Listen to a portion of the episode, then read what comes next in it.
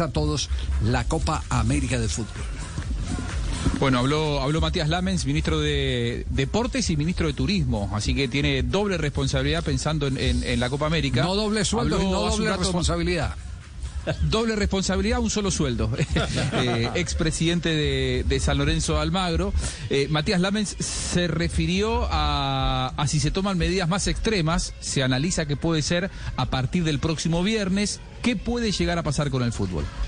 Como siempre es una decisión que terminan tomando las autoridades sanitarias y en base a, la recomendación que le puedan hacer los especialistas. La verdad que nosotros muchas veces eh, lo que hicimos fue intentar que el fútbol siguiera porque consideramos que si eventualmente hay que imponer más restricciones y la gente se tiene que quedar en la casa, el fútbol, y esto lo ha dicho el presidente Alberto Fernández también, el fútbol es una manera de que la gente tenga algo para entretenerse en la casa, sabiendo que es el deporte que más conmueve a los argentinos, que genera una gran pasión en toda la, en todo el país, así que en ese sentido eh, siempre se evaluó de esa manera. También es verdad que si la situación sanitaria lo requiere, y hoy a la mañana hablaba algo con, la ministra de Salud en ese sentido, eh, y, tenemos que ir hacia un cierre mucho más fuerte según la, decisión que puedan tomar las autoridades sanitarias, el fútbol por supuesto que también se va a ver, se va a ver eh, afectado, pero hoy no, no, no tenemos perspectiva. Hay una reunión en Casa Rosada al respecto en este momento. Hay una reunión en este momento en Casa Rosada, en donde está también Matías Lames. Estas declaraciones las hizo antes de ingresar en esa reunión. En las últimas horas habló Daniel Goyán, quien es el ministro de Salud de la provincia de Buenos Aires, y dijo,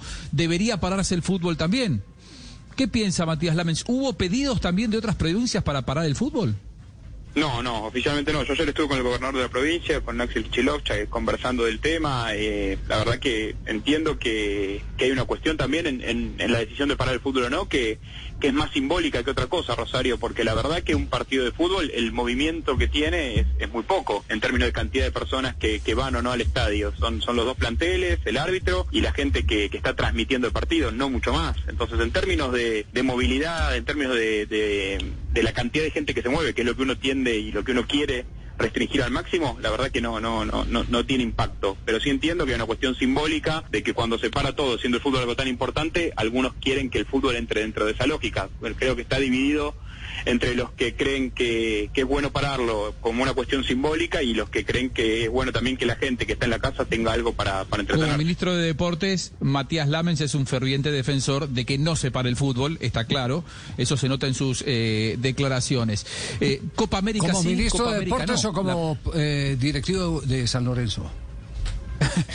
Eh, la precisión. si bien él, él, sigue siendo vicepresidente primero de San Lorenzo Almagro, pero la verdad es que desde que eh, se desempeña como ministro de Deportes, no, no, no, no, no, tomó licencia en San Lorenzo, pero no ha, no ha, ejercido eh, su rol como, como vicepresidente. Me parece que aquí habla más como ministro de Deportes porque él necesita que haya Copa América en la Argentina, necesita que se juegue el campeonato argentino. Lo cierto es que muchas personas que integran el, el gabinete, el, gobierno argentino, no piensan igual que él. él. Él es de los que creen que tiene que haber actividad. Copa América sí, Copa América no.